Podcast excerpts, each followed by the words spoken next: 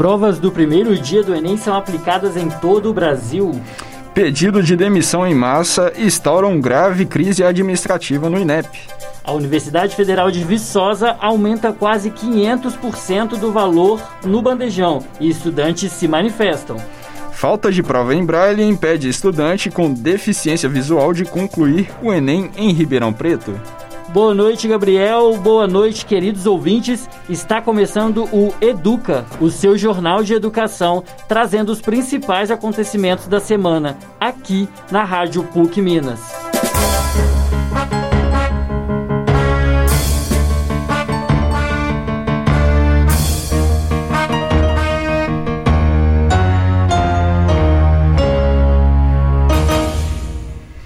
Boa noite, Matheus e ouvintes. No último domingo, aconteceu o primeiro dia de provas do Enem 2021.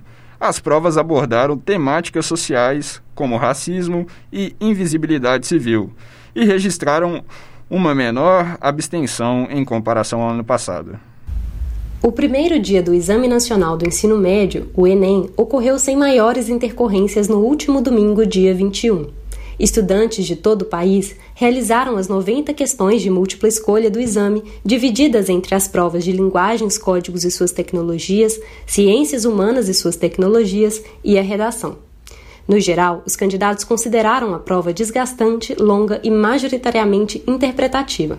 Em entrevista à Agência Brasil, o professor de Geografia e Atualidades do Descomplica, Cláudio Hansen, afirmou que nos anos anteriores a prova era mais focada em questões conteudistas, diferente deste ano, no qual prevaleceram as questões interpretativas.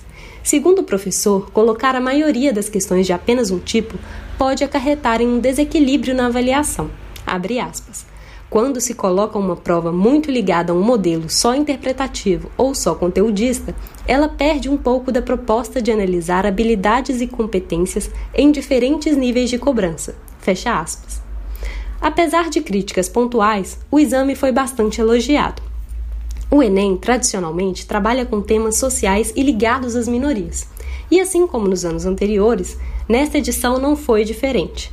O exame trouxe questões que tratavam de escravidão, racismo, erotização do corpo feminino, povos indígenas e refugiados. Apesar disso, alguns temas polêmicos ficaram de fora, como o desmatamento. A ditadura militar apareceu apenas indiretamente em uma questão que trazia um trecho da canção Admirável Gado Novo de Zé Ramalho, lançada em 1979, período do regime militar. Em nota ao G1, o cantor disse estar se sentindo recompensado ao saber que uma de suas músicas havia sido citada no Enem. Sobre a redação, o tema foi Invisibilidade e Registro Civil Garantia de Acesso à Cidadania no Brasil. De acordo com educadores, a questão é de extrema relevância e trouxe visibilidade ao tema. Segundo o IBGE, estima-se que cerca de 3 milhões de pessoas não possuem certidão de nascimento, o que faz com que elas não consigam emitir outros documentos, como CPF, título de eleitor, carteira de identidade e de trabalho, além de não ter acesso a programas sociais e outras garantias governamentais, como o SUS e o Bolsa Família. O tema pegou os estudantes e professores de surpresa, e por isso alguns candidatos relataram ter dificuldade na elaboração do texto. Apesar disso, Fernando Santos, gerente de inteligência educacional e avaliações do Poliedro Educação, afirmou em entrevista ao UOL que o aspecto pedagógico prevaleceu ao político. Abre aspas.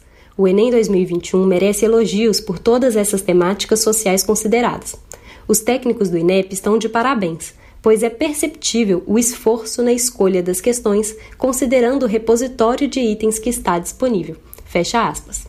A fala de Santo remonta às mais recentes denúncias de interferências no governo federal no conteúdo do Enem. Na segunda-feira, dia 15, o presidente Jair Bolsonaro chegou a dizer que agora as questões começariam a ter a cara do governo.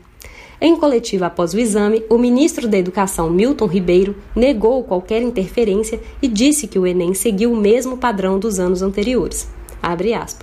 Foi uma narrativa. Tentaram politizar a prova e não teve nenhuma interferência. Talvez se tivesse algumas perguntas, talvez não estariam ali. Fecha aspas. O ministro comemorou ainda o baixo número de abstenções comparado à edição de 2020. Este ano, dos mais de 3 milhões de inscritos, apenas 26% faltaram às provas. No ano passado, 51,5% se ausentaram no primeiro dia. Milton Ribeiro declarou: aspas, o Enem foi um sucesso. 26% de abstenção na pandemia é um número significativo.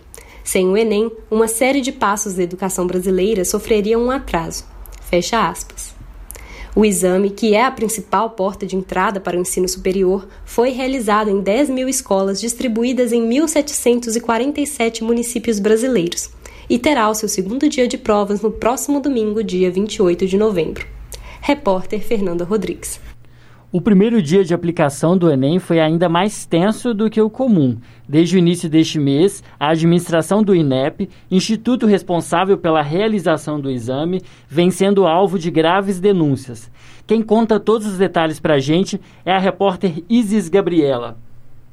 Nas últimas três semanas, instaurou-se uma crise no Instituto Nacional de Estudos e Pesquisas Educacionais Anísio Teixeira, o INEP órgão responsável pela organização e realização do Exame Nacional do Ensino Médio. Tudo começou no início deste mês, quando 37 servidores do INEP pediram exoneração de seus cargos sob a justificativa de fragilidade técnica e administrativa por parte da atual gestão máxima do Instituto. Atualmente, o INEP é liderado por Danilo Dupas Ribeiro, o quinto presidente desde o início do governo de Jair Bolsonaro.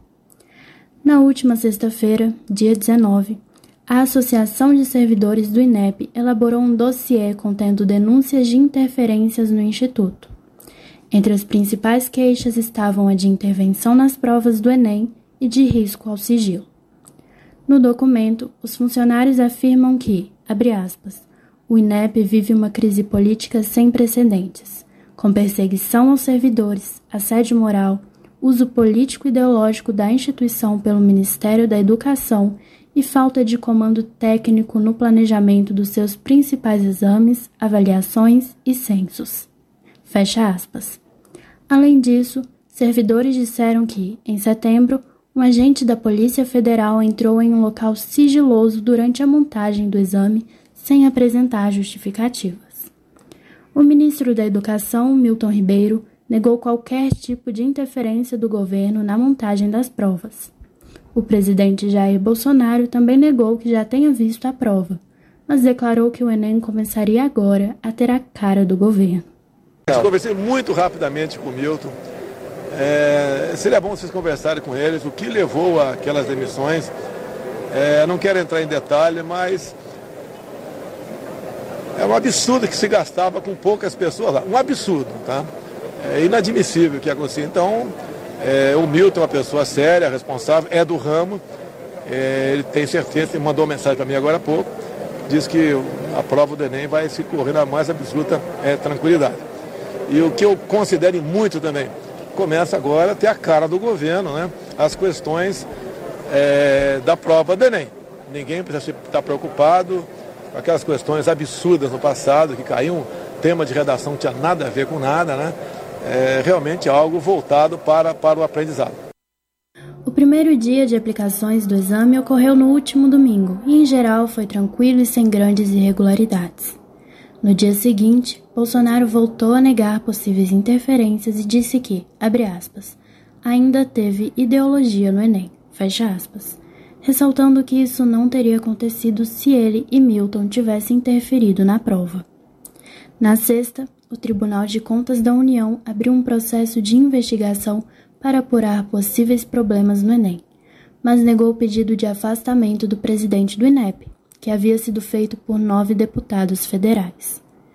O Senado e a Câmara dos Deputados criaram comissões especiais para acompanhar a crise no INEP e devem ouvir nos próximos dias funcionários do órgão para que haja melhor entendimento de todos os fatos denunciados por eles. Além de se responsabilizar pela realização do Enem, principal meio de acesso às instituições de ensino superior no Brasil, o INEP também é o órgão responsável por outras importantes avaliações da educação básica e do ensino superior, pelos censos e estatísticas da educação brasileira e por estudos e pesquisas que servem de subsídio para as políticas públicas do setor. A crise que se instaurou no Instituto traz ainda mais pessimismo aos preocupantes rumos que a educação vem tomando no país. Repórter Isis Gabriela. Nesta época de provas, muito se fala sobre o Enem, vestibulares e em conseguir boas notas para a conquista tão requisitada de vagas em universidades, mas pouco vemos sobre o que passa após alcançado esse objetivo. Recentemente, a Universidade Federal de Viçosa, popularmente conhecida como UFV, aumentou em quase 500% o preço do bandejão servido nos restaurantes universitários. Os estudantes não estão nada contentes com a situação e protestam contra a mudança. A repórter Ana Luísa Pereira acompanhou de perto o caso e irá nos contar mais detalhes. Os estudantes da Universidade Federal de Viçosa se reuniram nesta segunda-feira, dia 22 de novembro, em um protesto contra a mudança no valor cobrado pelo bandejão nos restaurantes universitários. Esta opção de alimentação, que antes custava R$ 1,90, ao passar pelo reajuste, teve o seu valor alterado para R$ 9,00, um aumento equivalente a quase 500%. Os universitários manifestaram a sua indignação em protestos no campus e também online. Em Viçosa, logo na entrada da universidade, foram colocadas faixas e cartazes que continham frases como Não se estuda com fome e com as hashtags que foram lançadas também nas redes sociais, como hashtag 9 reais é esculacho e hashtag UFV tá osso. Inclusive, os alunos montaram uma mesa no campus e colocaram por cima vários ossos, fazendo uma analogia a essa última hashtag que foi lançada no movimento. Em um comunicado oficial nas redes sociais, a UFV se pronunciou e apresentou justificativas para a mudança realizada. Segundo a universidade, há mais de 15 anos, ou mais especificamente desde 2006, não era feito nenhum reajuste nos preços dos restaurantes universitários. A mudança também foi necessária devido aos cortes no orçamento da instituição e à redução do repasse de recursos que eram recebidos pelo Programa Nacional de Assistência Estudantil, o conhecido PENAIS. O comunicado diz que, abre aspas, se essa política não fosse repensada, a UFV precisaria, para 2022, cerca de 20 milhões de reais para manter os restaurantes. Isso significaria o dobro do previsto pelo projeto de lei orçamentária anual para o penais, considerando a alimentação estudantil. Fecha aspas. Além disso, o valor recebido pelo Programa Nacional de Assistência Estudantil será também destinado aos auxílios aos alunos que são de uma condição socioeconômica mais vulnerável, sendo este recurso designado para manutenção de moradias oferecidas a esses estudantes e outros tipos de assistência estudantil que são ofertadas pela universidade. A UFV pontua também que, em comparação aos anos anteriores, o orçamento repassado tem sido ainda menor. O comunicado oficial na íntegra se encontra no perfil oficial da Universidade Federal de Viçosa. O seu Instagram é UFVBR Oficial e no Twitter e Facebook encontra-se por UFVBR. Repórter Ana Luísa Pereira. Muito obrigado pelas informações, Ana Luísa. É importantíssimo que a gente esteja a par desses acontecimentos, né, das notícias dentro do cenário universitário, porque a, a gente sabe que muitos desses estudantes dependem dessa, é, de, dessa condição dos restaurantes universitários. Muito obrigado. É, candidata em instantes, candidata com deficiência visual enfrenta dificuldade para realizar a prova do Enem. É daqui a pouco, logo após o intervalo. Ei! Psiu. Você aí, ó! Ou! Oh, é você mesmo que está me ouvindo! Você sabia que os casos de HIV têm aumentado em 50% nos últimos anos? A estimativa é que 730 mil jovens brasileiros sejam portadores do vírus. Então não fique aí de bobeira, use sempre camisinha e continue aproveitando as coisas boas da vida.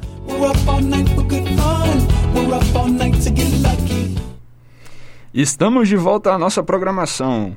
E agora vamos falar sobre um caso que aponta a dificuldade que alunos com deficiência visual enfrentam para realizar provas e vestibulares. A repórter Eduarda Porto irá nos contar mais sobre os empecilhos que uma aluna de Ribeirão Preto enfrentou para fazer o Enem. Boa noite, Matheus, Gabriel e meus queridos ouvintes da Rádio PUC. A estudante Letícia Gabriela Araújo Nunes, de 18 anos, se inscreveu para o Enem no último domingo em Ribeirão Preto.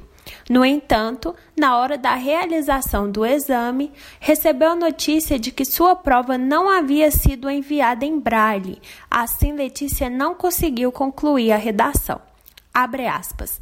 Assim que eu cheguei lá, a chefe da sala foi verificar se tinha vindo a minha prova em braille, porque eu havia pedido. A coordenadora veio conversar comigo para falar que a prova não veio em braille. Fecha aspas, disse a estudante. Um ledor, pessoa responsável por ler a prova para deficientes visuais, acompanhou a prova com a estudante e fez a leitura das 90 questões, o que demorou muito mais que o esperado e por isso Letícia não conseguiu realizar a redação. Segundo Daiane Nunes, mãe da estudante, foi passada para o INEP um relatório médico comprovando que a jovem tinha cegueira e que a prova deveria estar em braille. Ainda, segundo Daiane, elas receberam uma ligação do INEP confirmando a necessidade da adaptação da prova. Mesmo assim, a prova não chegou como deveria e atrasou o sonho da estudante de ingressar no ensino superior. Em entrevista para o G1 de São Paulo, Daiane afirmou a sua revolta. Ela estudou praticamente quase o ano todo para estar tá tentando fazer essa prova e chega lá tem todo esse constrangimento. Então, assim, eu estou muito chateada. Se eu tiver direito, eu vou atrás do direito, entendeu? Porque é uma coisa assim não tem lógica o que eles fizeram. Por meio da assessoria de imprensa, o INEP alegou que a falta da prova adaptada se deu porque Letícia não havia solicitado a prova em braille. É com vocês aí do estúdio. Realmente é uma situação muito delicada. A gente agradece pelas informações, Eduarda. Queridos ouvintes, é sempre um prazer estar aqui informando vocês. Mas, infelizmente, o Educa, o seu jornal de educação, vai ficando por aqui. Agradecemos pela companhia de todos e nos despedimos com até logo. Tenha uma ótima noite. Eu sou o Gabriel Araújo. Eu sou o Matheus Vieira. E este foi o Jornal Educa. Produção Ana Luísa Pereira, Fernanda Rodrigues, Isis Gabriela e Eduarda Porto. Trabalhos técnicos Alexandre Morato. Coordenação Getúlio Nuremberg. Muito obrigado pela sua audiência e até a próxima.